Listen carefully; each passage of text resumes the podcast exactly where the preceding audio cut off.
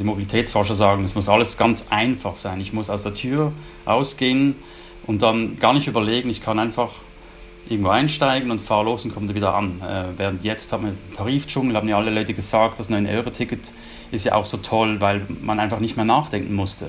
Man muss es den Leuten so einfach wie möglich machen, dass sie eigentlich gar nicht über nachdenken. Also eine gute Infrastruktur ist wie ein gutes Interface auf, auf ihrem Mobiltelefon. Sie merken gar nicht, dass es da ist, weil, weil es einfach so nahtlos in ihr Leben hineinfließt. Einfach irgendwo einsteigen und losfahren. Und zwar nicht mit dem eigenen Auto. Denn Mobilität in Deutschland soll und muss sich auch verändern. Nicht nur, weil sich dann in Innenstädten zum Beispiel die Luft verbessern würde und wir deutlich mehr Platz hätten im öffentlichen Raum, vor allem muss sich etwas ändern, damit wir eine Chance haben, das 1,5 Grad Klimaziel zu erreichen. Synapsen. Ein Wissenschaftspodcast von NDR Info. Der Verkehrssektor hat einen Anteil von etwa 20 Prozent an den CO2-Emissionen in Deutschland und ist damit der drittgrößte Verursacher von Emissionen. Wenn man auf die Straßen blickt, ist das auch gar nicht verwunderlich. Immer mehr SUVs mit hohem CO2-Ausstoß sind unterwegs. Da liegt die Frage nahe, warum?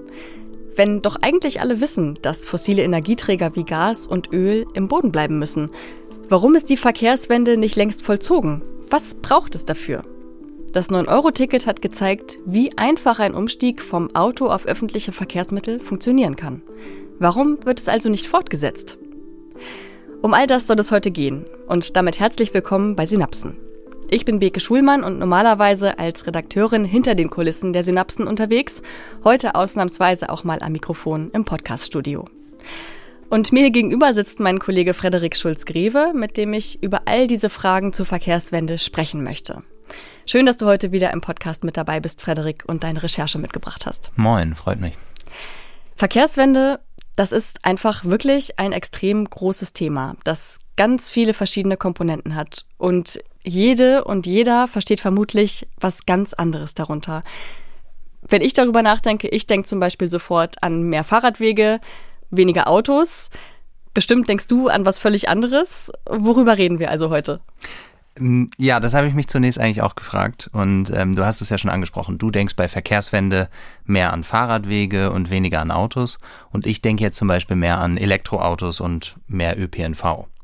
Und dann habe ich mich gefragt, was verstehen eigentlich andere Menschen darunter und bin dazu einfach mal auf die Straße gegangen und habe eine kleine Umfrage gemacht. Ja, ich denke an autofreie Städte, an irgendwie ein äh, friedliches Miteinander Fahrradfahrer, Fußgänger und Autofahrer verbinde damit sehr viel irgendwie auch mit Klimaschutz, also so, dass man weg von der Straße und mehr zur Bahn geht und dass man vielleicht die Bahn mehr ausbaut. Ausbau nah, Nahverkehr, öffentliche Verkehrsmittel, Umgestaltung Innenstädte, eher fahrradfreundlicher für kurze Wege, weg vom Verbrenner.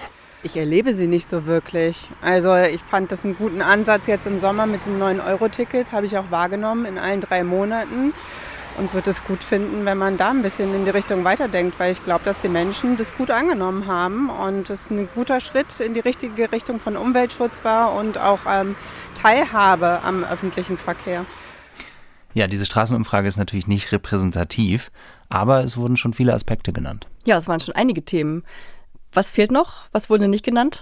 Mm, also eigentlich deckt sich das ganz gut mit meiner ersten Recherche zum Thema. Also Verkehrswende ist nicht gleich Verkehrswende, sondern Mobilitätswende und Antriebswende. Mhm. Und Mobilitätswende, da geht es mehr darum, wie können wir vermeiden oder verlagern. Also da geht es mehr um sowas wie autofreie Innenstädte, mehr ÖPNV, Carsharing oder alternative Mobilitätsformen. Mhm. Und das, was dahinter steckt, ist quasi der Wandel der Symbolik des Autos. Okay. Und die Antriebswende, da geht es darum, wie können wir verbessern. Also das Verbessern, was vorhanden ist und was wir nicht verändern oder abschaffen können. Also wir haben zum Beispiel Verbrennerautos, wie können wir die effizienter machen, verbessern im Sinne von umweltverträglicher. Oder einen anderen Antrieb wählen, wie zum Beispiel bei äh, Elektroautos. Ähm, hier geht es auch um bessere Aerodynamik und dadurch einen geringeren Verbrauch einfach allgemein.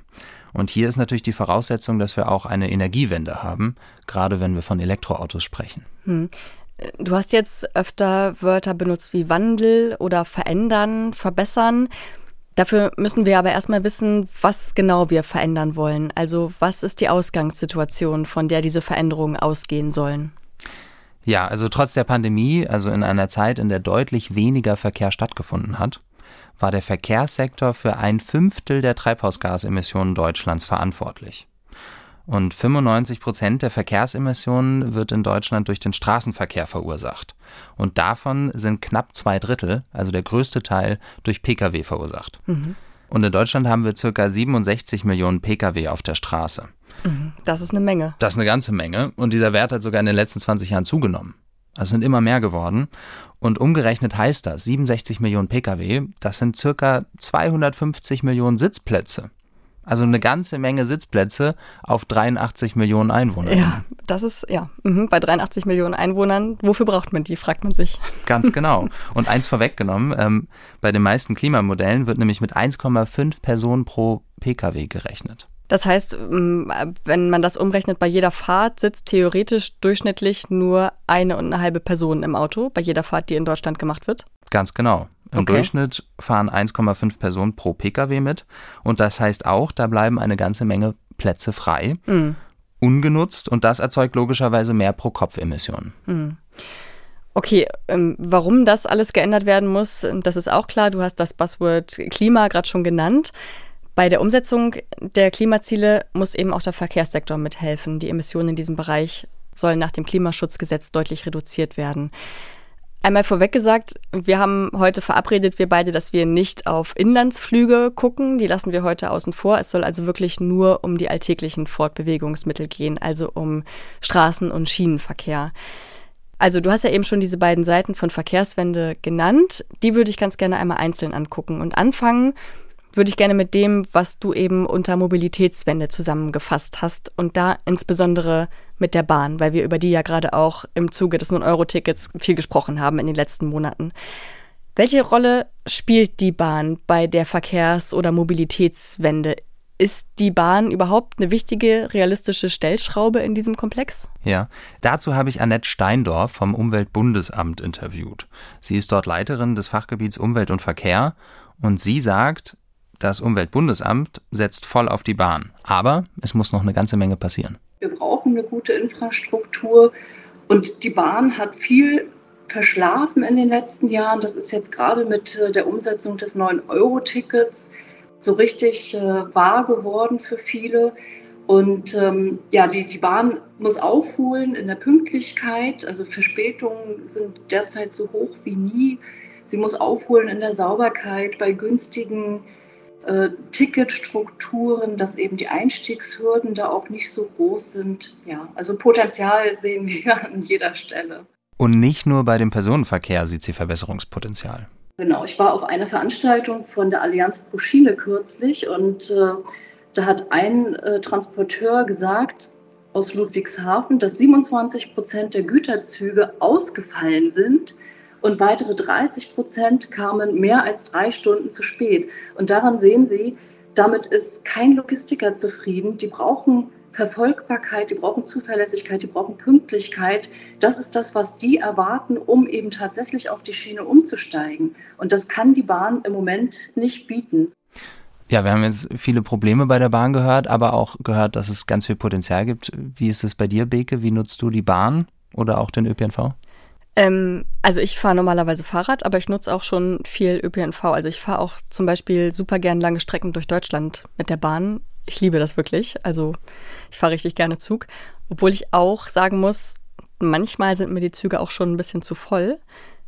Wobei ich da dann immer denke, da fühlt es sich so an, als würden super viele Leute in Deutschland die Bahn nutzen. Und das ist dann ja eigentlich auch ein gutes Gefühl. Aber ich weiß nicht, vielleicht hast du recherchiert, woran es liegt. Liegt es nur an zu wenig Zügen, in denen sich die Leute dann knubbeln oder fahren wirklich sehr viele Menschen in Deutschland mit der Bahn? Ich habe erstmal ein paar Zahlen. Also genau, dieses Gefühl trügt total. Mhm. Also verhältnismäßig sind es sehr wenig Leute, die mit der Bahn unterwegs sind. Okay. Klar, also Wetter- und Saisonschwankungen können natürlich dieses Gefühl irgendwie verstärken. Aber 2019 hatte die Eisenbahn im Personenverkehr einen Marktanteil von 8,2 Prozent. Das mhm. nicht sonderlich viel. Nicht viel, nee. Und der öffentliche Straßenpersonenverkehr hatte nur einen Anteil von 6,3 Prozent. Mhm. Also die meisten Personen werden in Deutschland immer noch mit dem Auto befördert. Das sind knapp drei Viertel aller Leute, die im Straßenverkehr unterwegs sind. Und ich beziehe mich hier auf die Zahlen von 2019, weil natürlich die Pandemiesituation eine Ausnahme darstellt, denn da ist ja der gesamte Verkehr zurückgegangen. Ja. Und viele haben dann auch aus persönlichen Gründen sich eher für das Auto entschieden gegenüber der Bahn, gegenüber dem Fern- und Nahverkehr. Und das sieht man auch in den Zahlen. Also 87 Prozent im Vergleich zu den Dreiviertel 73 Prozent, was wir vorher gehört hatten, sind in Pandemiezeiten mit dem Pkw unterwegs gewesen. Wenn du hier von der Bahn redest, dann meinst du aber Fern- und Regionalverkehr, also die Bahn, oder? Also nicht noch U-Bahn, S-Bahn und Co. Ja, genau. Also in den Berechnungen gehört zu der Kategorie Eisenbahn, der Fern- und Regionalverkehr und auch die S-Bahn, die es in manchen Großstädten ja gibt aber nicht Straßenbahn und U-Bahn, denn die gehören mit den Bussen zum öffentlichen Straßenpersonenverkehr. Mhm. So heißt das offiziell. Und äh, der Anteil der Eisenbahn und des öffentlichen Straßenpersonenverkehrs vom Gesamtverkehrsvolumen ist deutlich geringer als der der Pkw. Da kommt natürlich die Frage auf, warum das so ist. Und wenn wir jetzt erstmal nur über den Fern- und Regionalverkehr sprechen, dazu habe ich den Ökonom Achim Wambach interviewt. Er ist Präsident des Leibniz Zentrum für europäische Wirtschaftsforschung und er war auch lange Mitglied in der Monopolkommission, einem Gremium, das die Bundesregierung zu Wettbewerbsfragen berät.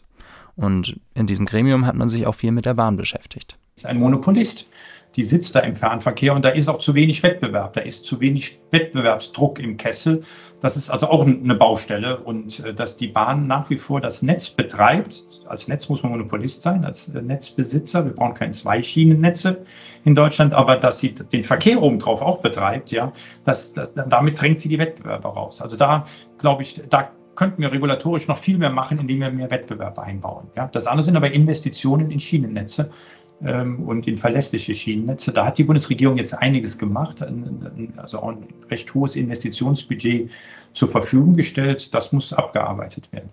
Also wir haben ja viel jetzt von Wettbewerbsdruck gehört in dem O-Ton und in Deutschland ist halt im Vergleich zu anderen europäischen Ländern der Wettbewerbsdruck deutlich geringer. Hier sind es nur vier Prozent der Züge im Fernverkehr, die nicht von der Deutschen Bahn betrieben werden. Mhm. Ähm, das sind dann vor allem Mitbewerber in Bereichen der Nachtzüge oder jetzt neuerdings auch der Fernbusanbieter Flix, der auch auf der Schiene jetzt unterwegs ist. Ja. Die Idee ist also, die hier formuliert wurde, wenn es mehr Konkurrenz gibt, dann sollte sich auch das Angebot insgesamt verbessern. Achim Bambach hat aber gerade auch von Verlässlichkeit gesprochen. Meint er damit Pünktlichkeit ganz einfach? Ja, ganz genau. Denn also im Alltag ist es ja vor allem die Unpünktlichkeit, die uns nervt und die uns auch beschäftigt. Und beim Fernverkehr sind aktuell nur 60 Prozent aller Züge pünktlich. Hm.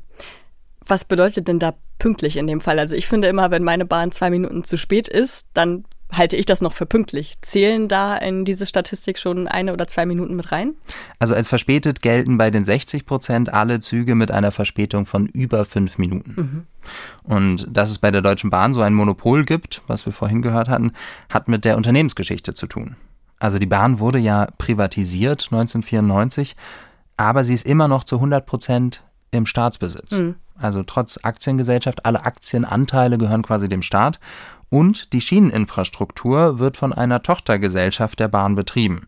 Und das erschwert natürlich den Markteintritt für Wettbewerber. Mhm. Übrigens in Sachen Klimaschutz will die Deutsche Bahn bis 2038, das ist also schon in 16 Jahren, komplett mit Strom aus erneuerbaren Energien fahren. Und im letzten Jahr lag der Anteil noch bei 62 Prozent. Das klingt schon ziemlich ambitioniert, um nicht zu sagen utopisch, wenn ich das jetzt so höre. Fahren denn überhaupt schon alle Züge mit Strom gerade? Also egal ob äh, mit Atomstrom oder mit Strom aus erneuerbaren Energien oder muss da auch noch umgerüstet werden? Also derzeit sind noch circa ein Viertel der gesamten Flotte nicht elektrifiziert. Also da gibt es dann zum Beispiel noch Dieselloks. Aha, okay, ähm, habe ich ewig nicht mehr gesehen. Echt nicht? nee. ich irgendwie ständig. Ah, okay. naja, auf jeden Fall gibt es auch für diese Loks gute Alternativen für die Strecken, wo jetzt noch keine elektrischen Leitungen da sind. Mhm. Das sind dann zum Beispiel Wasserstoffzüge. Ah, ja. Da fahren jetzt die ersten zwischen Weser und Elbe und die ersetzen halt dort die Dieselloks. Mhm. Und die Bahn will nicht nur in Sachen Antriebswende einen Beitrag leisten, sondern soll ja auch einen erheblichen Anteil zur Mobilitätswende beitragen. Also um Verspätungen vorzubeugen und mehr Menschen auf der Schiene zu befördern, dafür wurde das Ziel formuliert, bis 2030 die Zahl der beförderten Personen zu verdoppeln. Okay, bis 2030, das sind jetzt gerade mal noch so acht Jahre, also nicht mal mehr, wir haben schon September. Ja. Das ist jetzt nicht so sehr viel Zeit, um die Zahl der Bahnreisenden zu verdoppeln. Das ist also ein schönes Ziel zwar, aber ist das realistisch? Wie soll denn das gehen? Ja, äh, genau. Also gute Frage. Ähm, da soll der Deutschlandtakt abhelfen. Also im Kern geht es um den gezielten Ausbau des Schienennetzes, damit Nahverkehr, Fernverkehr, Bahn und Bus deutschlandweit besser aufeinander abgestimmt werden können. Mhm. An wichtigen Knotenbahnhöfen treffen die Züge künftig immer zur gleichen Zeit ein und fahren kurz danach wieder ab. Und so entstehen dann optimale Umsteigemöglichkeiten und leicht zu merkende Fahrpläne. Und warum braucht man dafür mehr Schienen? Kann das nicht jetzt auch schon mit den Schienen, die vorhanden sind, so getaktet werden? Also die Taktung kommt Schritt für Schritt mit den geplanten Ausbaumaßnahmen. Genau es braucht mehr Schienen. Ähm, insgesamt sind es 181 Vorhaben, so Bauvorhaben. Mhm. Und auf der Strecke Hamburg-Berlin zum Beispiel, da gibt es schon diesen 30-Minuten-Takt. Und andere Strecken werden dann in Zukunft folgen. Mhm. Wobei die Allianz pro Schiene, die bemängelt, dass das Verkehrsministerium den Vorgang ausbremsen würde.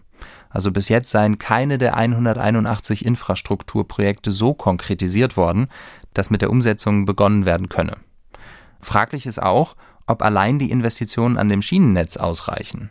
Also die Bahnhöfe zum Beispiel, besonders die Fernverkehrsbahnhöfe, sind teilweise nicht auf das angestrebte Passagieraufkommen ausgelegt. Es gibt zu enge Bahnsteige oder zu viele Geschäfte, die quasi den Visitor Flow, mhm. wie die Menschen dann durch den Bahnhof durchlaufen, ähm, beengen und dadurch ausbremsen und so auch Einfluss auf die Umsteigezeiten haben können. Auch fraglich oder eine Frage bleibt, äh, ob es überhaupt genügend Personal gibt, um den neuen Fahrplan umzusetzen und ob es rechtzeitig ausreichend Züge gibt. Mhm. Also ich fasse mal zusammen, es bräuchte bestimmt dann auch den einen oder anderen Umbau an Bahnhöfen, mehr Personal, klar, für mehr Züge. Ganz realistisch klingt das nicht, vor allem nicht in acht Jahren. Aber es gibt ja jetzt auch schon Bereiche, wo das besser aussieht, also wo eine solche Taktung schon klappt. Wenn wir uns den Regionalverkehr angucken zum Beispiel, da pendeln Regionalbahnen ja im Halbstunden- oder im Stundentakt. Und wenn sie dann am Bahnhof ankommen, dann stehen für die Passagiere schon die Busse bereit. Sie können einfach umsteigen und mhm. die bringen dann die Fahrgäste weiter. Wieso klappt das denn da und im Fernverkehr noch nicht? Genau, also es ist ein völlig anderes Bild, was wir da haben. Eine Erklärung könnte sein, dass wir hier deutlich mehr Wettbewerbsdruck im Kessel haben. Also die Konkurrenten der Deutschen Bahn erreichen im Regionalverkehr 28 Prozent Marktanteil, also fast ein Drittel. Hm. Du meintest ja auch schon, es klappt alles besser. Die Züge sind ja auch in den Zahlen deutlich pünktlicher. 90 Prozent der Züge im Regionalverkehr sind pünktlich. Mhm. Und für den Hintergrund organisiert wird der Nah- und Regionalverkehr durch die Verkehrsverbünde in den Bundesländern. Also in der Regel ist ja so ein eigenwirtschaftlicher Betrieb nicht unbedingt rentabel, vor allem nicht im Regionalverkehr. Die Bahn auf Fernverkehrsebene ist eigenwirtschaftlich unterwegs, die mhm. braucht keine Unterstützung vom Staat. Im Regionalverkehr sieht das anders aus. Hier gibt es Landesmittel und Regionalisierungsmittel. Das sind Gelder vom Bund, die zusammen ähm, quasi bezuschusst werden und die Verkehrsverbünde vor Ort finanzieren, mitfinanzieren, mhm. okay. zusätzlich zu den Ticketeinnahmen. Aber weil eben die Ticketeinnahmen oft nicht ausreichen, mhm. gibt es dann auch noch Geld vom Staat dazu. Weil auch mal ein fast leerer Bus ins nächste Dorf fährt zum Beispiel. Ganz genau, mhm. ja. Und seit der Bahnreform sind die Länder jetzt auch für den Schienenpersonennahverkehr, also für den Regionalverkehr zuständig. Und mit diesen Regionalisierungsmitteln, das sind die Gelder vom Bund, mhm. unterstützt halt der Bund die Länder bei dieser neuen Aufgabe. Okay, dann versteht man auch besser, wo jetzt gerade die Problematik liegt, wenn es um die Finanzierung des 9-Euro-Tickets geht oder um den Streit, wer jetzt vielleicht das Nachfolgerticket zahlen soll. Genau, weil bei der Verlängerung des 9-Euro-Tickets fordern die Länder mehr Geld vom Bund und der Bund fordert, dass die Länder mehr Geld aus dem eigenen Haushalt zur Verfügung stellen. Mhm. Tagesspiegel Background hat sich ja mal im Detail angeguckt, wie denn eigentlich das Verhältnis von Landes- und Regionalisierungsmitteln aussieht, also Geldern vom Bund. Und die haben das auseinandergerechnet. Und da kommt raus, dass der Anteil der Regionalisierungsmittel, also der Gelder vom Bund 2017, das sind die letzten verfügbaren Zahlen oder die aktuellsten, hm. in den meisten Ländern deutlich höher ist als deren Eigenanteil. Also die Bundesgelder haben einen deutlich höheren Anteil als die Landesgelder. Okay, aber das 9-Euro-Ticket war ja dann jetzt aber auch schon mal ein super Versuch, um überhaupt erstmal zu gucken, ob der Preis für die Leute wirklich einen Effekt hat. Also ob dann wirklich mehr Menschen umsteigen auf den Zug oder auch generell auf öffentliche Verkehrsmittel.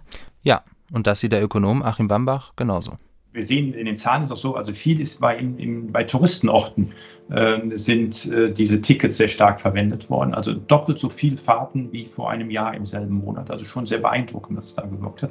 Aber der Autoverkehr ist nicht klar, ob der zurückgegangen sind. Da gibt es einzelne Studien. Es läuft jetzt eine große Studie, dass das auch ermittelt werden soll bis November, wie stark der Autoverkehr zurückgegangen ist. Aber das Thema ist jetzt da. Da kommt man nicht mehr drum herum. Das Thema ist da, können wir den Nahverkehr nicht attraktiver machen, auch indem wir ihn günstiger machen. Ja, und die Stadt Wien, die hat einen, einen Nahverkehr, der kostet ein Euro am Tag, das, das Jahresticket. Ja, und der ist gut ausgebaut und die Wiener fahren kein Auto. Ja, die, die fahren in ihrem Nahverkehr. Ja, und ich glaube, am Ende muss der sich schon selber tragen. Also es ist nicht klar, warum der Steuerzahler jetzt da beliebig äh, das zahlen sollte. Aber ähm, also da müssen die Nutzer schon ran. Deswegen das 9-Euro-Ticket war wirklich eine extrem starke Subvention. Und äh, ich glaube, das in der Kombination ein ordentlicher Preis, aber gute Qualität. Das muss beides stimmen. Und äh, das sind die beiden Parameter, wo man jetzt zumindest gesehen hat, Preise wirken, die Konsumenten reagieren darauf, an der Qualität muss noch gearbeitet werden.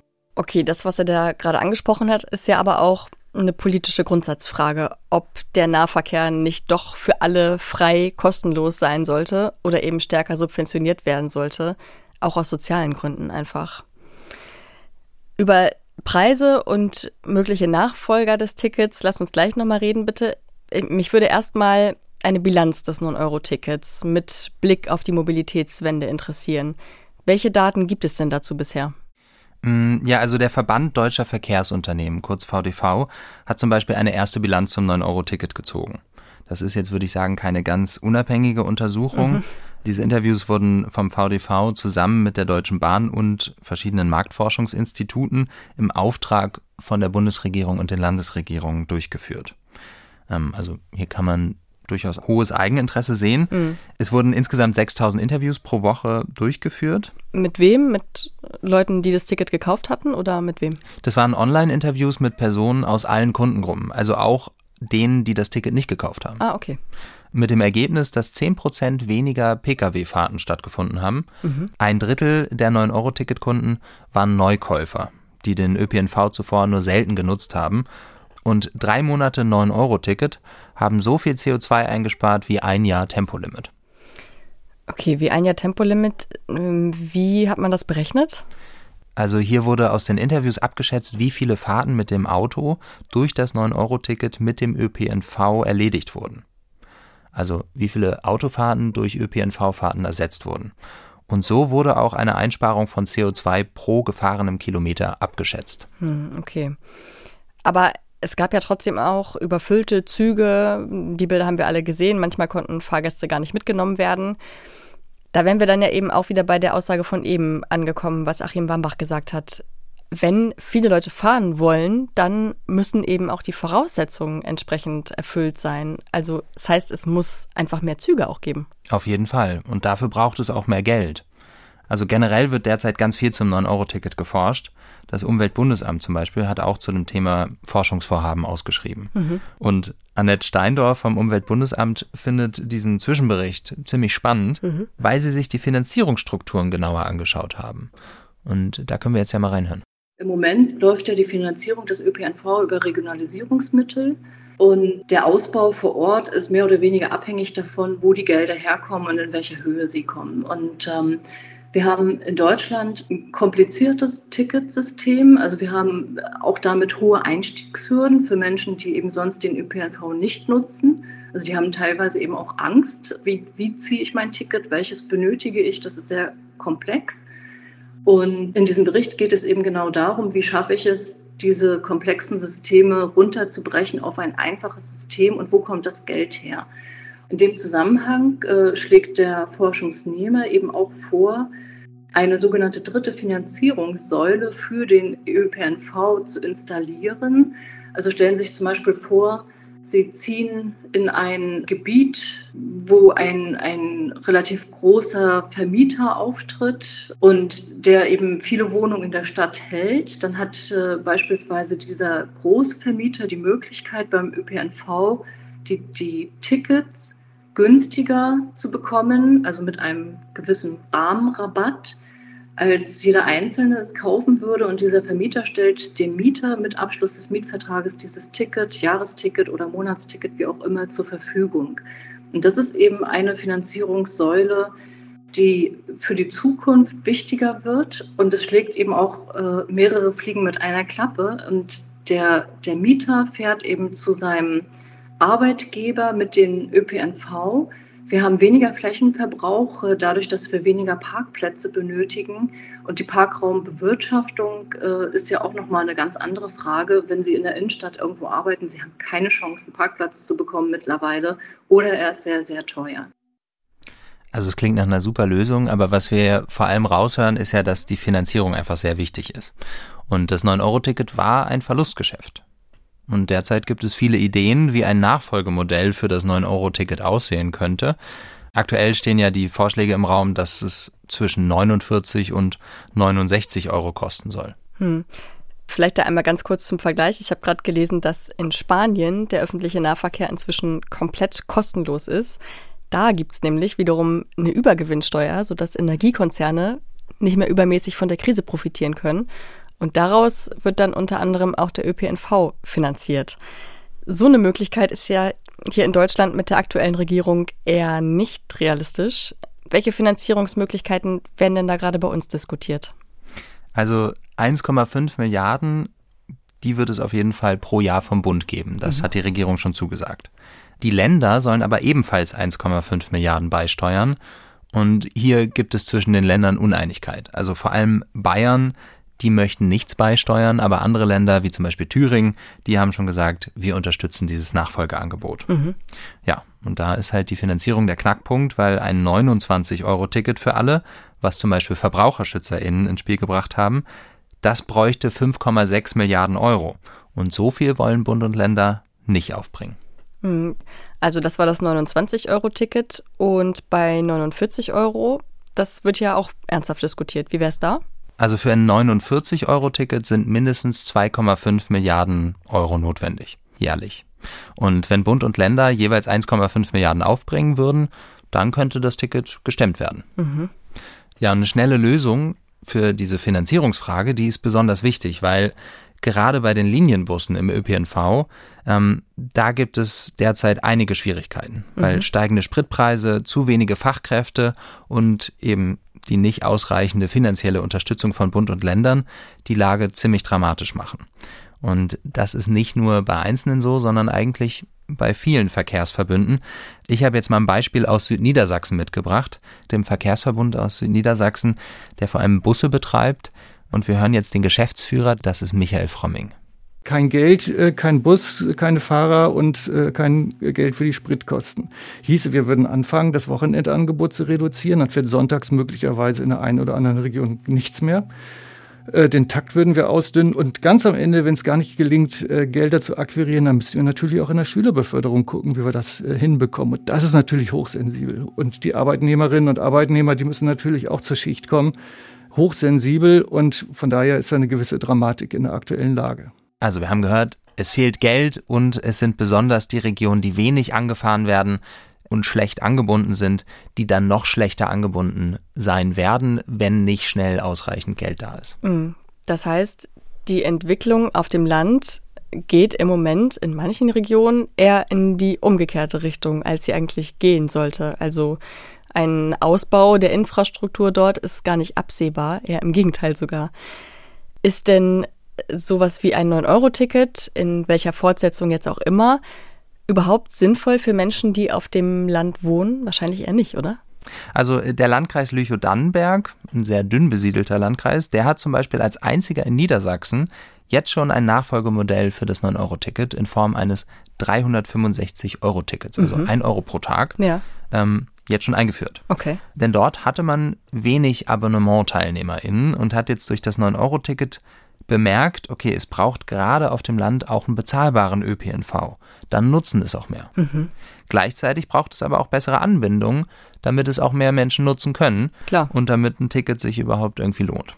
Und das ist ja auch bei der Diskussion rund ums 9-Euro-Ticket das Thema gewesen. Mhm. Ähm, von solchen Vergünstigungen profitieren halt hauptsächlich natürlich diejenigen, die auch mehr Anbindungsmöglichkeiten haben. Ja. Und deswegen muss man gerade auf dem Land eben auch über neue Konzepte wie zum Beispiel On-Demand-Busse, also Busse, die wirklich nur dann kommen, wenn auch die Nachfrage da ist, damit nicht leere Busse da ständig langfahren und sich das wirklich nicht hm. lohnt. Das heißt, sowas wie an der Bushaltestelle steht eine Nummer, die rufe ich an, wenn ich mitfahren möchte und dann kommt der Bus? Genau, oder ich kann es schon im Vorhinein buchen für dann und dann. Oder so. Quasi ja. wie ein Ruftaxi, nur ja. als Bus, sodass mehrere Leute mitgenommen werden. Mhm. Und die müssten dann in den lokalen ÖPNV integriert sein. Mhm. Da gibt es auch schon Beispiele. Also in Leipzig gibt es so ein Konzept, das funktioniert dort auch sehr gut. Und äh, in Göttingen zum Beispiel wird auch darüber nachgedacht, das da einzuführen. Mhm. Ja, denn es muss ja auch nicht immer die Bahn sein, sondern es kann halt auch ein Bus oder auch der Pkw sein, wenn mehr Menschen im Pkw sitzen, denn dann sinken ja auch die Pro-Kopf-Emissionen. Logisch. Weil wir hatten ja eingangs gehört, mhm. es wird im Klimamodell immer mit 1,5 Personen gerechnet. Das ist natürlich sehr wenig. Und wenn mehr Menschen im Auto sitzen, dann hat das halt auch positive Effekte auf unsere Umwelt. Und dazu habe ich auch nochmal den Ökonomen Achim Wambach gefragt und der hat Folgendes gesagt. Das ist richtig und man wird kein Schienennetz in ein Dorf bauen, ja, macht überhaupt keinen Sinn. Ja, das ist, ähm, und hier kommt dann ein zweiter Aspekt dazu, neben der Nutzung der Daten, ist, wir müssen auch innovative Mobilitätsformen zulassen. Wir haben Uber in Deutschland ausgebremst. Ja, wir sehen in den USA ganz klar, dass in den ländlichen Regionen Uber zu mehr äh, Mobilität geführt hat. Ja, weil da ist natürlich wichtig, wenn ich da einkaufen fahren will und dann fährt der Nachbar auch, der bei Uber drin ist, ja, dann nimmt er mich mit. Ja, dann sehe ich den. Ja, sonst muss ich, habe ich Glück, wenn ich den sehe auf der Straße. Ja, und wenn es nicht der Nachbar ist, der aus dem Nachbardorf, den ich vielleicht nicht kenne, ja, aber der mich als Uber-Fahrer in diesem Verkehr mitnimmt. Und das sehen wir in den Daten in Deutschland, ist das nicht erlaubt. Ja, und das sind auch ganz wichtige Elemente, um die Verkehrswende voranzutreiben. Wir müssen halt sozusagen die, die Platzhirsche, in dem Fall sind es die Taxifahrer, die müssen halt dann auch auf ein paar ihrer Privilegien verzichten, ja, sodass wir diese neuen Formen mit in den Markt hineinbekommen. Ja, aber dass Uber in Deutschland nicht erlaubt ist, das hat ja auch einige sehr gute Gründe.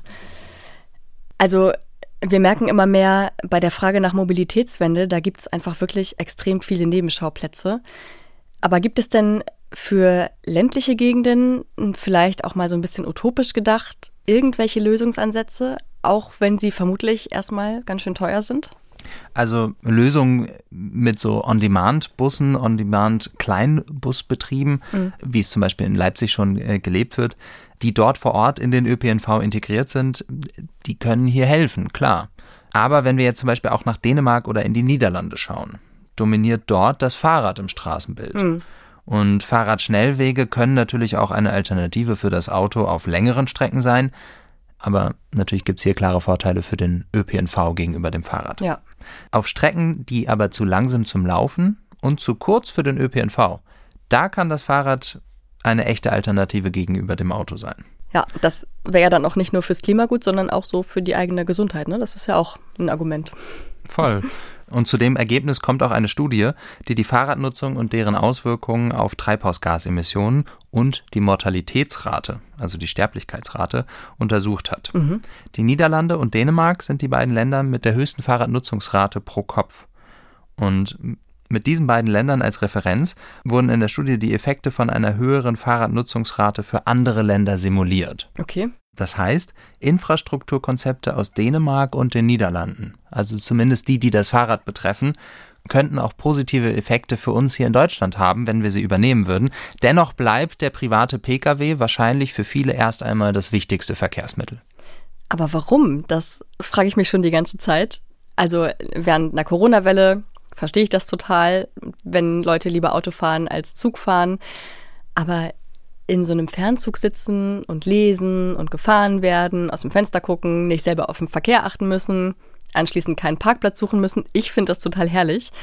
Und wenn ich jetzt mal geldtechnisch rechne, Zugticket kaufen im Gegensatz zu Auto kaufen, also anteilig berechnet natürlich, dann die Versicherung fürs Auto bezahlen, Benzin bezahlen, da müsste doch im Endeffekt eigentlich Bahnfahren immer noch günstiger sein, oder? Ja, also wir können ja mal so ein einfaches Rechenbeispiel nehmen. Ähm, Hamburg-Hannover, die Strecke. Mhm. Mit der Bahn dauert das eine Stunde 57 und kostet ohne Bahncard und ohne Ermäßigung, wenn man normal bucht, 39,90 Euro. Die gleiche Strecke mit dem Pkw dauert zwei Stunden und fünf Minuten, laut Google Maps, Mhm. und ist 156 Kilometer lang. Wenn wir jetzt einen Durchschnittsverbrauch von 7 Liter auf 100 Kilometer annehmen und alle möglichen Kosten mit reinrechnen, haben wir ungefähr 40 Cent pro Kilometer an Kosten. Mhm. Das Auf diese- wären dann, Auf die Strecke von 156 Kilometer 62,20 Euro. okay, also deutlich mehr. Ja. Hast du eigentlich ein Auto? Ja. Äh, ich habe ein Auto, also ich hatte vor zehn Jahren einen Unfall, da wurde ich von einem Auto überfahren quasi. Okay, oh Gott. Und ähm, ich war Fahrradfahrer Mhm. und damals habe ich Schmerzensgeld bekommen und ich glaube, es ist so eine Art von vielleicht Therapieform gewesen, mir dann von diesem Schmerzensgeld ein Auto zu kaufen. Okay, alles klar. Ähm, was da genau passiert ist, das frage ich dich vielleicht nach der Aufzeichnung lieber nochmal. Das ist ein anderes Thema. Aber das ist ja tatsächlich auch ein Punkt, ne? Also der eigentlich ja auch zu dem großen Thema Verkehr und Verkehrswende dazugehört. Das ist ja nicht nur das, was wir dem Klima mit der ganzen Autofahrerei antun, sondern auch, was wir uns da gegenseitig im schlimmsten Fall eben antun. Da würde ich ganz gerne auch nochmal auf eine andere Synapsenfolge von uns verweisen zum Thema Unfallforschung. Mensch am Steuer Ungeheuer hieß die und ihr findet sie noch auf ndr.de-synapsen. Für heute würde ich das Thema Sicherheit deswegen ganz gern vernachlässigen. Deswegen lass uns mal wieder zurückkommen zum Auto. Bist du dann mit diesem neuen Auto, äh, was du dann hattest, auch zum Auto-Fan geworden? Also bewegst du dich jetzt nur noch damit? Also neu ist es jetzt ja auch nicht mehr, es ist tatsächlich älter als ich. Okay. ähm, und tatsächlich, ich bin Fan von meinem Auto, weil es für mich natürlich einen persönlichen Wert hat. Aber generell von Autos bin ich jetzt nicht unbedingt Fan. Also ich Mhm. fahre gern Fahrrad und nehme auch gerne für lange Strecken den Zug. Mhm. Außerdem muss ich sagen, dass ich mein Auto auch kaum benutze. Mhm. Ich wohne in Göttingen, einer Stadt, in der man eigentlich jeden Ort mit dem Fahrrad erreichen kann. Ja. Und ich brauche das Auto eigentlich nur für längere Reisen oder mal einen Transportweg. Und mit den aktuellen Spritpreisen lohnt sich das Autofahren für mich sowieso nicht. Hm. Du hast jetzt gerade schon erwähnt, Reisen, Transporte, Möbel transportieren, da sehe ich das ein, da ist das Auto vermutlich am einfachsten. Aber gibt es da Erkenntnisse aus der Forschung? Warum fahren Leute lieber Auto als Bahn, auch wenn sie gerade mal kein Sofa transportieren müssen, gerade in der Stadt? Man steckt da ja ewig im Verkehr fest. Wir haben schon gesagt, wir bewegen uns nicht körperlich. Warum ist das so? Das hat mich auch interessiert und deshalb habe ich zu dem Thema Symbolik des Autos recherchiert Mhm. und bin da auf eine dänische Studie von 1999 gestoßen.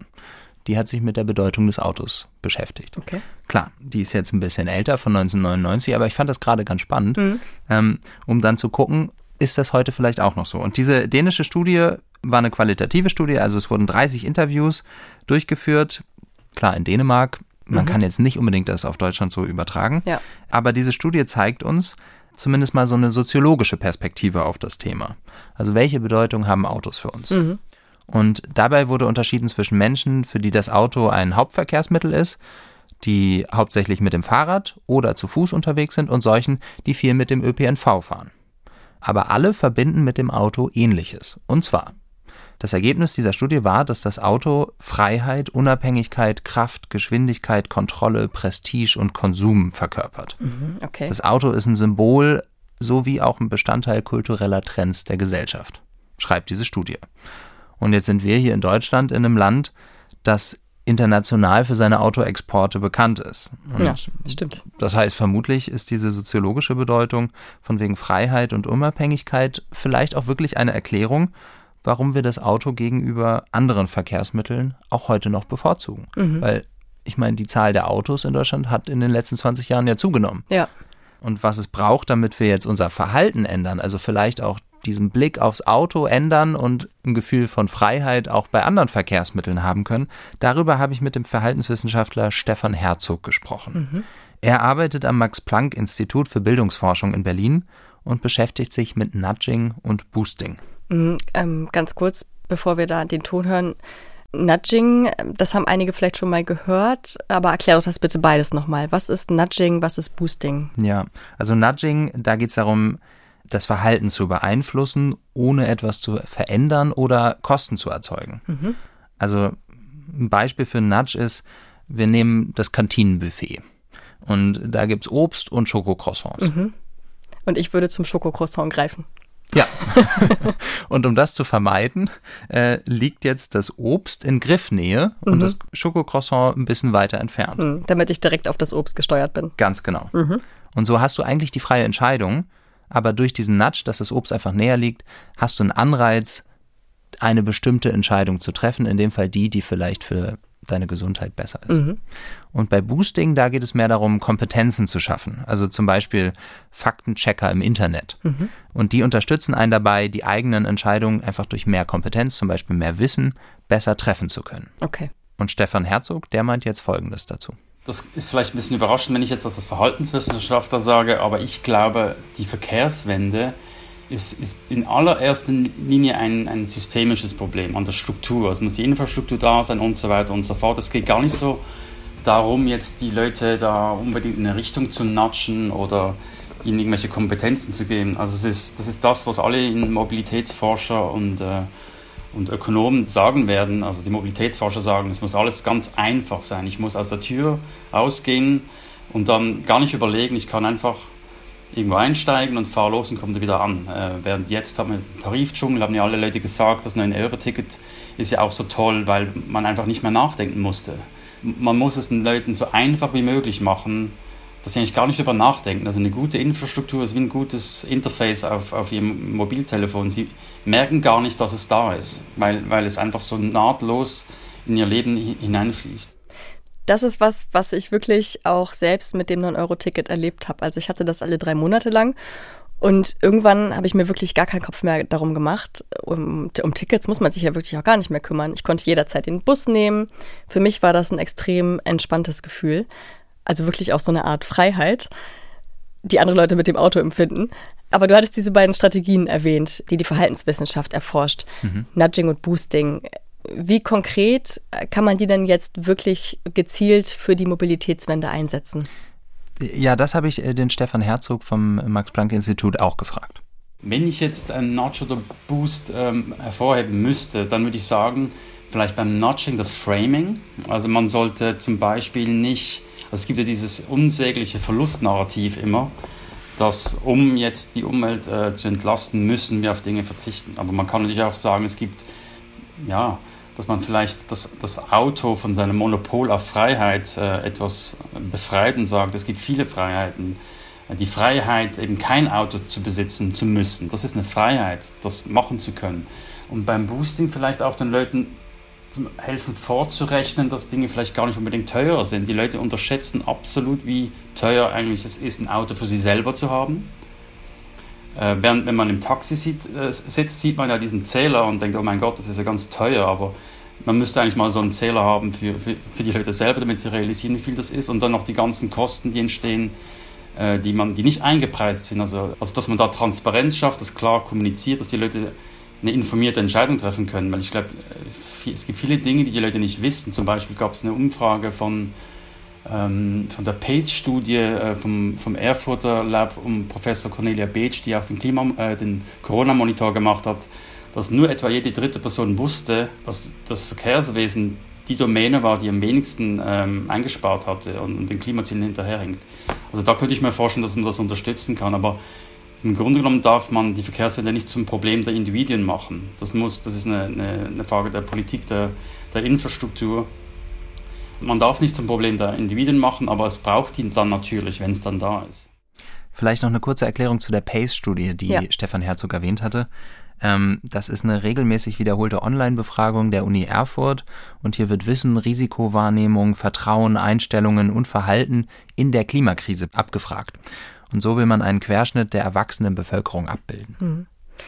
Stefan Herzog hat jetzt gesagt, es sollte eine Freiheit sein, kein Auto zu haben. Für mich ist das komplett so. Ich habe kein Auto. Mhm. Aber dazu müssen wir auch ja einfach wirklich nochmal sagen, in der Großstadt, wo ich lebe, kann das sicherlich so sein. Aber es leben ja nicht alle Menschen so gut angebunden wie ich. Also viele Menschen brauchen das Auto einfach, ich sag mal, noch. Und wir haben jetzt über mögliche Änderungen in der Mobilität gesprochen, also über die Frage, wie kann man erreichen, dass Menschen mehr die öffentlichen Verkehrsmittel nutzen, auch das Fahrrad und eben weniger das Auto. Aber dort, wo dafür noch nicht genügend Infrastruktur vorhanden ist, um auf den eigenen Pkw zu verzichten, da muss sich ja jetzt trotzdem was verändern, damit wir die Klimaziele erreichen können.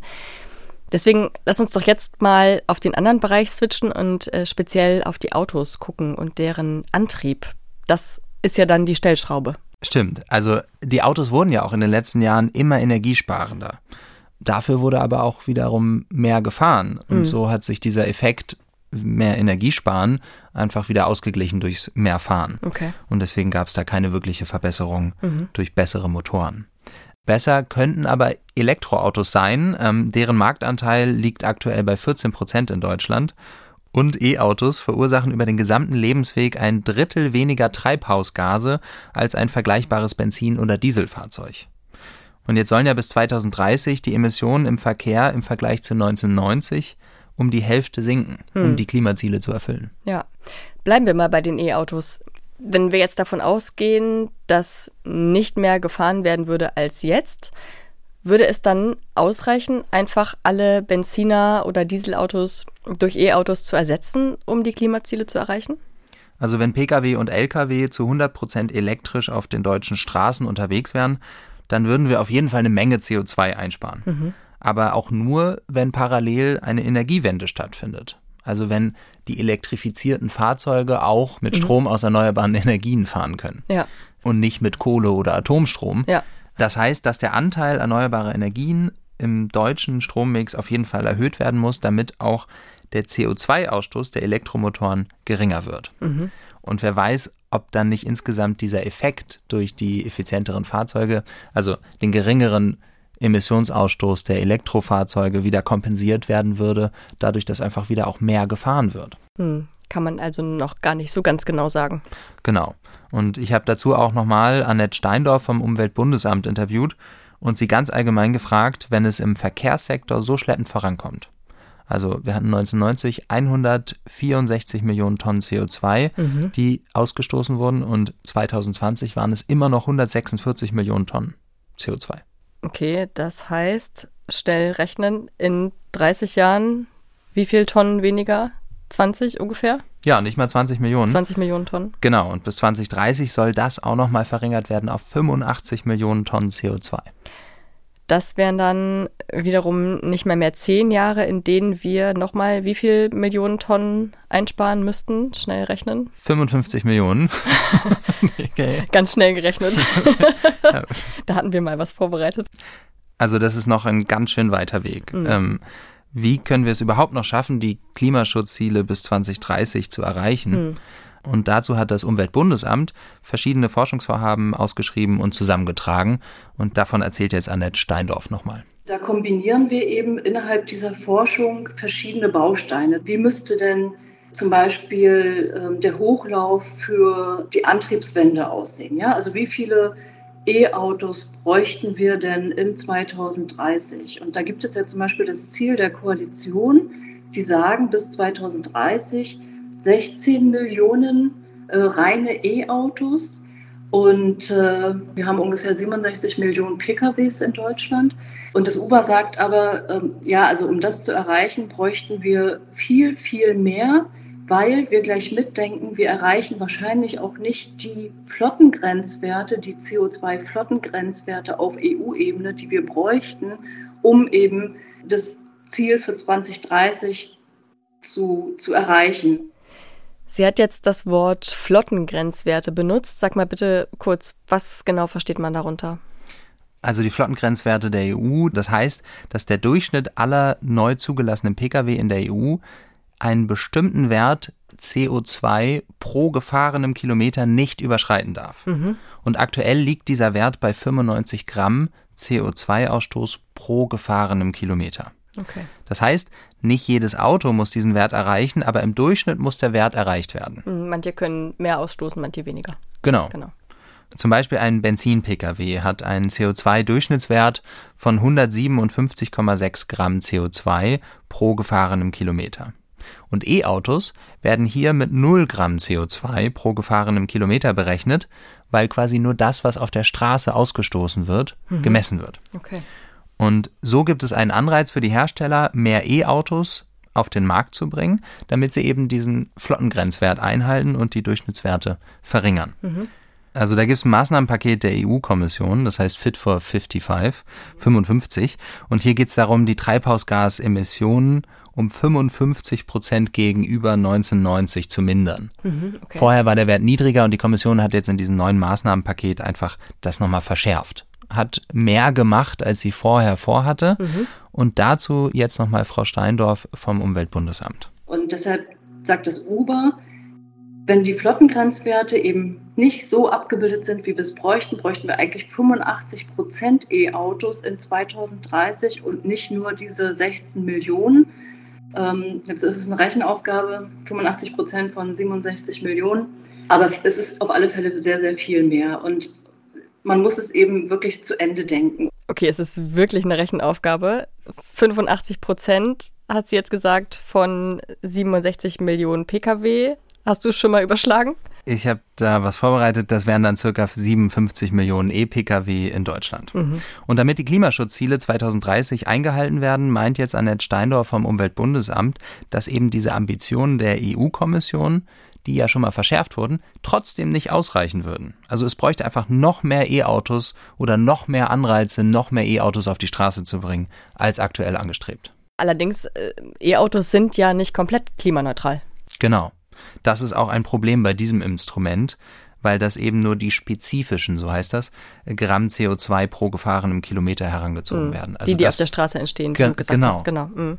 Und das heißt, dass es zwar ein Anreiz für die Hersteller ist, mehr E-Autos auf die Straße zu bringen, aber eben kein Anreizmechanismus, um die E-Autos an sich im Vergleich mit anderen E-Autos effizienter zu machen. Mhm. Weil eben unterschiedliche Emissionswerte in der Herstellung vorhanden sind und auch ähm, im Stromverbrauch bei der Fahrt. Aber wenn man das dann zusammenrechnet, also wenn man dann auch die Herstellung und den Stromverbrauch zusammennimmt für diese Berechnung, sind denn dann E-Autos trotzdem noch umweltverträglicher als Benziner oder Dieselautos? Also tendenziell ja. Ähm, E-Autos erzeugen über den gesamten Lebensweg 30 Prozent weniger Treibhausgasemissionen als der normale Verbrenner. Hm, das ist dann die gesamte Ökobilanz von Autos, von der du jetzt sprichst. Ja weil wir jetzt hier schon viel über diese Vergleiche und Vergleichswerte gesprochen haben, erklär doch bitte nochmal, wie diese Ökobilanz berechnet wird. Also es gibt ganz viele Studien, die solche Ökobilanzen für Autos berechnen. Auf Englisch heißt es Life Cycle Assessment. Mhm. Und da werden die Rohstoffe, die für die Materialien, für die Herstellung benötigt werden, alles mit eingerechnet und dann auch der Betrieb und die Entsorgung und das Recycling der quasi eingangs ähm, benutzten Materialien und Rohstoffe. Mhm. Alles zusammengerechnet und die dabei schwerwiegendsten Schritte sind die Herstellung und der Betrieb. Mhm. Also wenn wir uns CO2 pro Fahrzeugkilometer angucken, dann sind da inklusive Herstellung und Strom für den Fahrbetrieb E-Autos auf jeden Fall deutlich besser im Vergleich zu Verbrennern. Okay. Also besser für die Umwelt. Mhm. Und in Zukunft wird das, wird dieses Verhältnis sogar noch positiver für die Elektroautos, wenn wir mehr erneuerbare Energien in unserem Strommix Klar. haben. Mhm. Logischerweise. Beim Feinstaub sieht das ein bisschen anders aus. Da schneiden E-Autos tatsächlich am schlechtesten ab. Mhm. Das liegt vor allem an der aufwendigen Herstellung.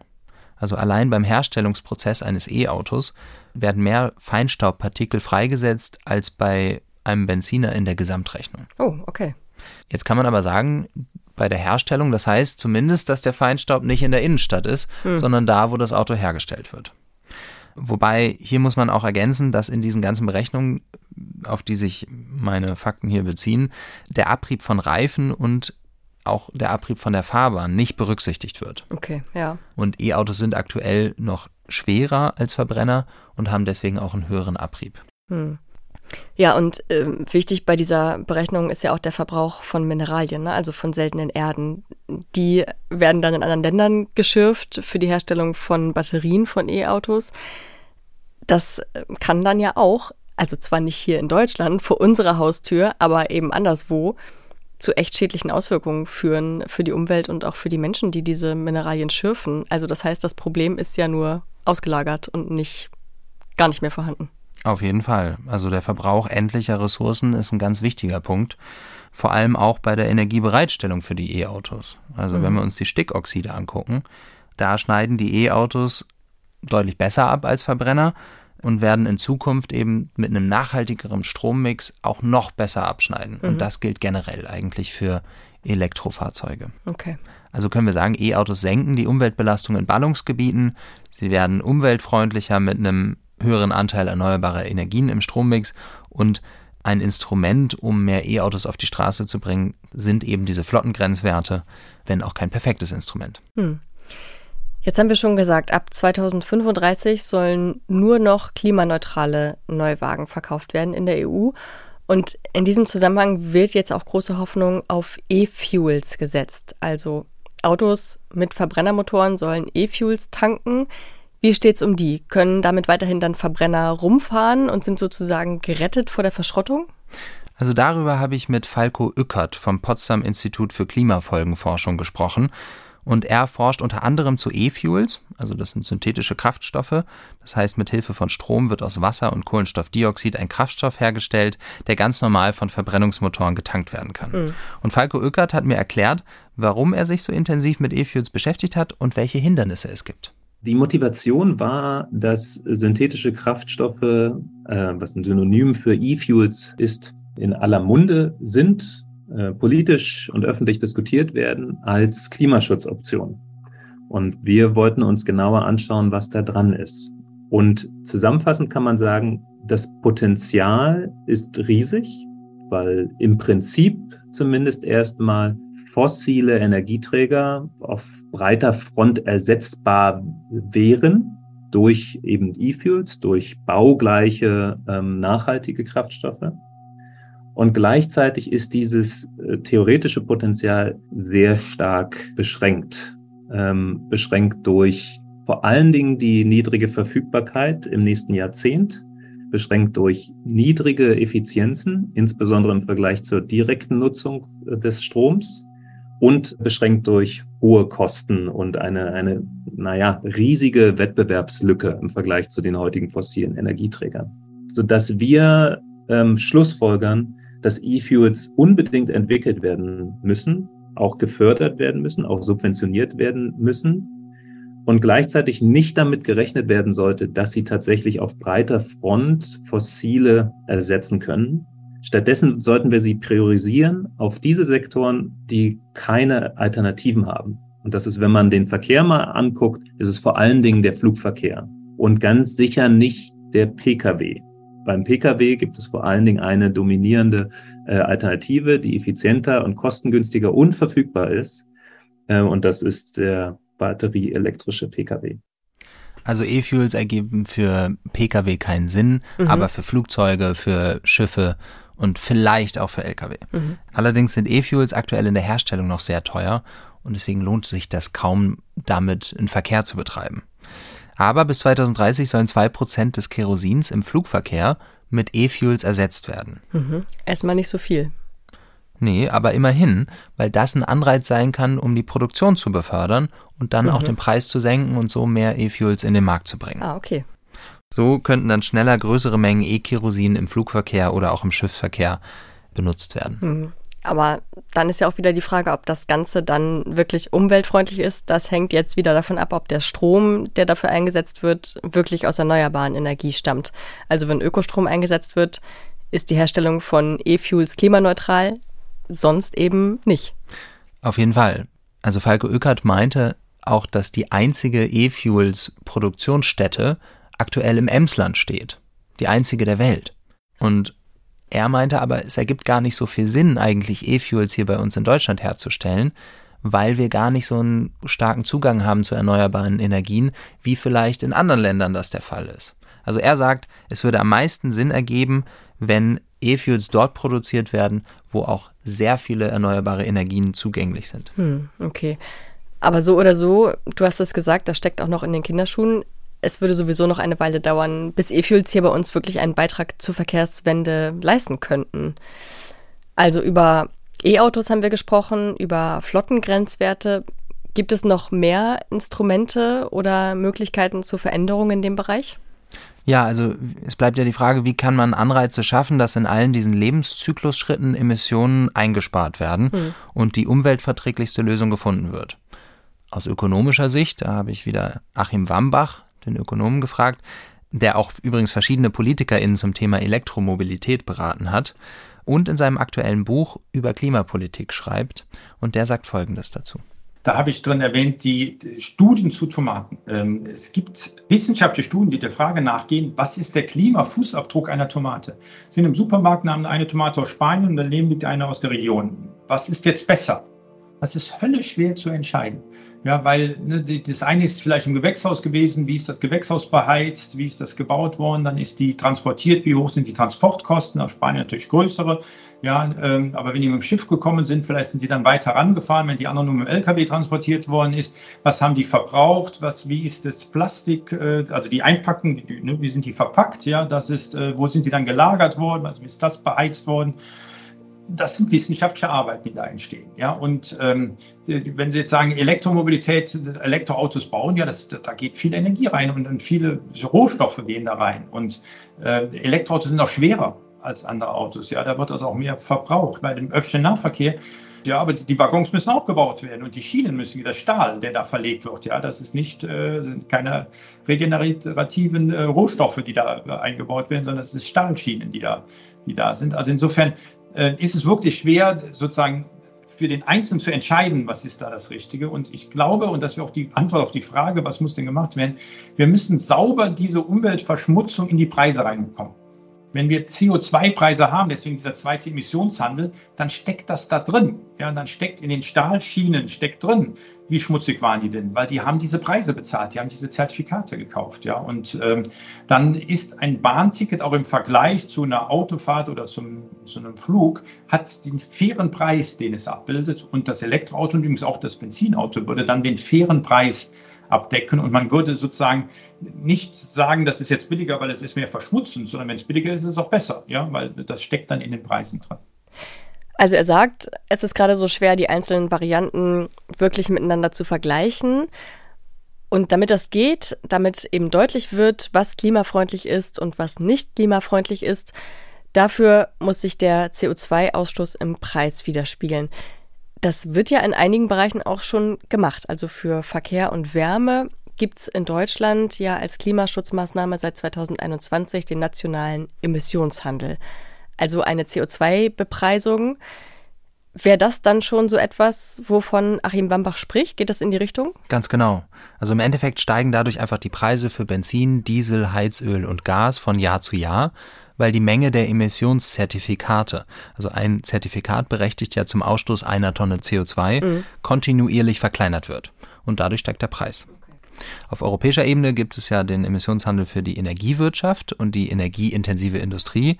Und eine Ausweitung auf die Sektoren Verkehr und Wärme, so wie wir das hier in Deutschland haben, ist ja übrigens gescheitert. Mhm.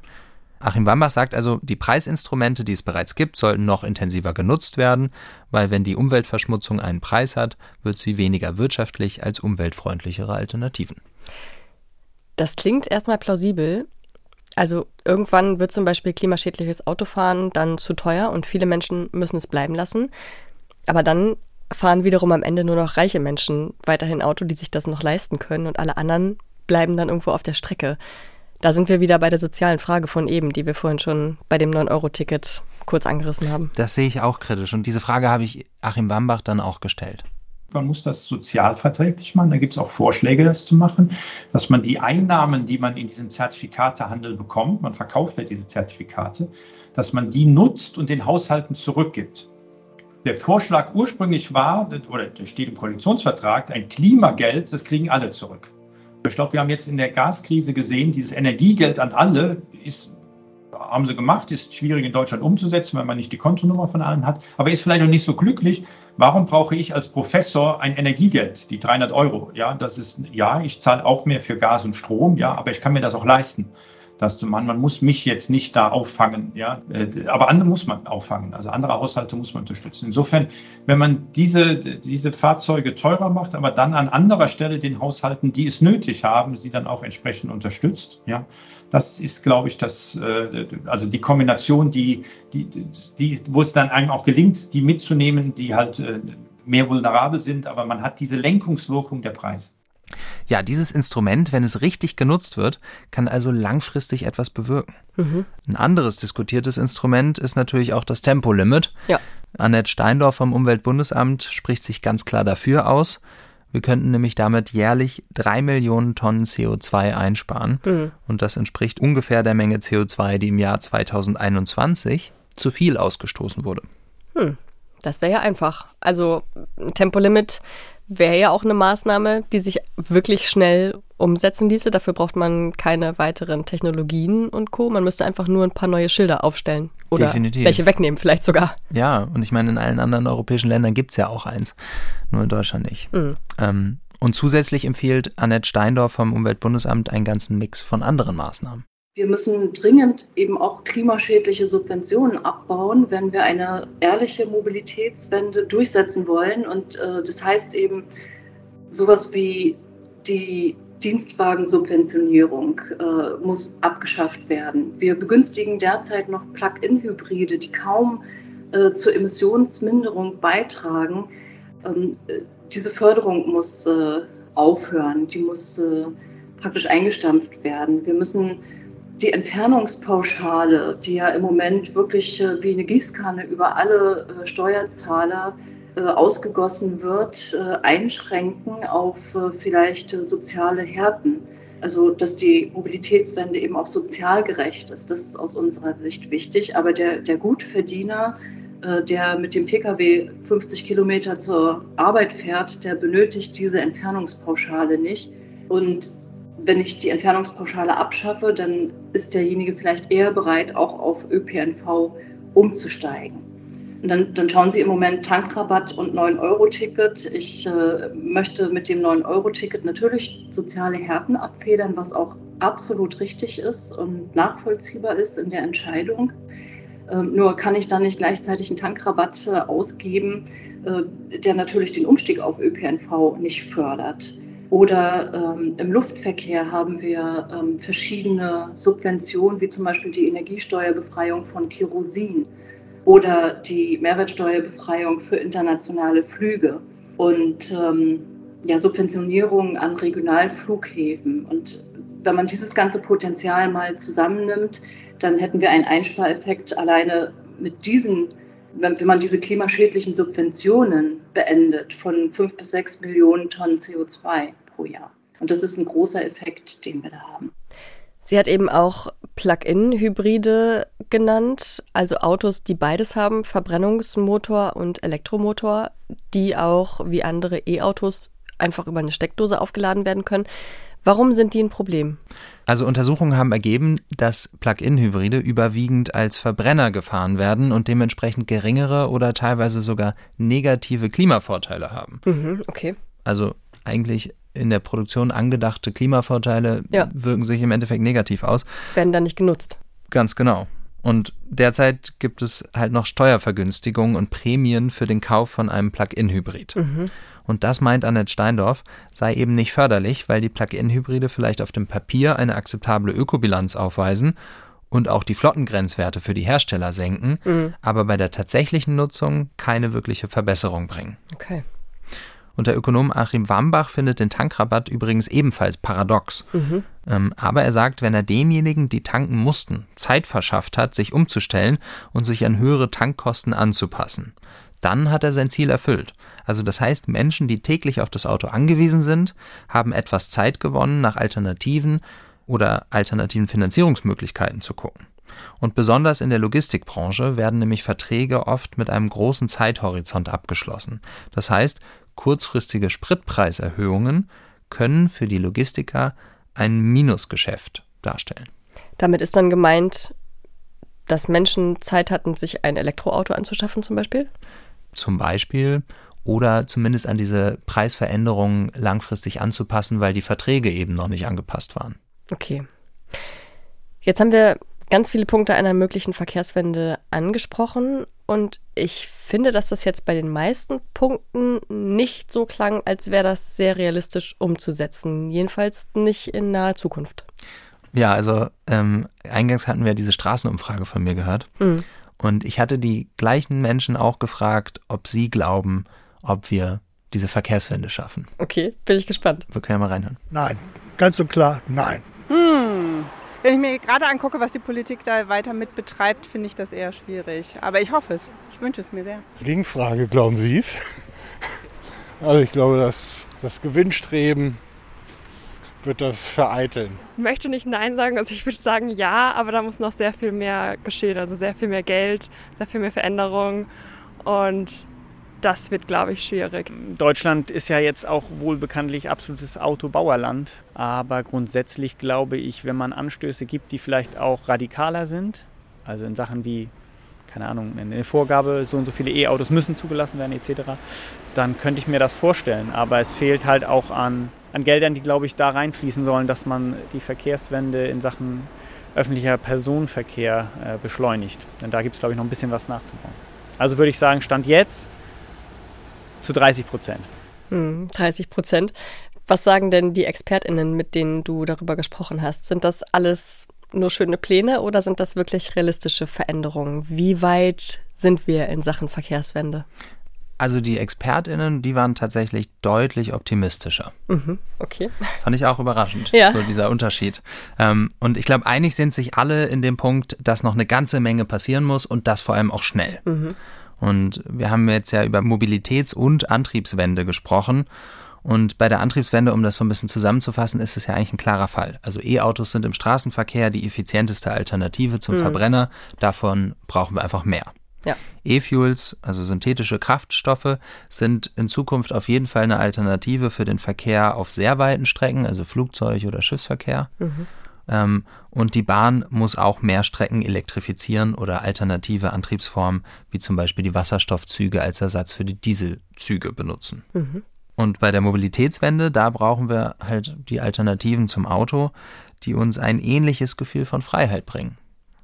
Ähm, also es muss uns so einfach wie möglich gemacht werden. Das meinte ja der Verhaltenswissenschaftler Stefan Herzog. Ja. Und der Schwerpunkt liegt hier auf dem ÖPNV, ordentliche Preise und eine gute Qualität. Das ist Mhm. das, was wir brauchen. Sowas wie zum Beispiel autofreie Innenstädte oder zum Beispiel auch ein besseres Radwegenetz haben wir weniger besprochen. Mhm. Und die können natürlich auch vor allem in Städten einen großen Beitrag in Ergänzung zum ÖPNV leisten, Mhm. um hier die Verkehrswende voranzubringen. Also noch ganz viele weitere Stellschrauben, die es da gibt und wirklich noch extrem viel zu tun. Vielen Dank, Frederik Schulz-Grebe, dass du heute hier warst und diese wirklich sehr umfangreiche Recherche mitgebracht hast. Danke dir. Gerne, hat Spaß gemacht. In zwei Wochen gibt es wieder eine Folge von Synapsen, wie immer am Freitag in der ARD Audiothek oder auf ndr.de-synapsen. Wir freuen uns, wenn ihr uns abonniert, dann hört ihr in unserem Kanal nächste Woche auch schon wieder einen Science Slam. Wenn ihr uns gerne Fragen oder Anregungen oder auch Kritik schicken möchtet, dann könnt ihr das sehr gerne tun, und zwar als E-Mail an synapsen.ndr.de. Ich bedanke mich beim Team für die heutige Synapsenfolge bei Sabine Suhr, Jürgen Kopp und Corinna Hennig und natürlich auch bei euch. Schön, dass ihr heute wieder mit dabei wart. Ich bin Beke Schulmann und ich sage schon mal Tschüss und für euch gibt's jetzt noch einen kleinen Hörtipp.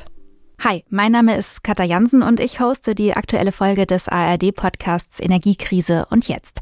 Diesmal geht's um Unternehmen in der Krise. Viele von denen müssen inzwischen horrende Strom- und Gasrechnungen bezahlen. Uns droht wirklich eine Pleitewelle und der Ruf nach staatlicher Hilfe wird immer lauter. Wir klären, ob sich die Wirtschaft selbst helfen kann, welche Unternehmen der Staat retten sollte und wie er das am sinnvollsten tun kann.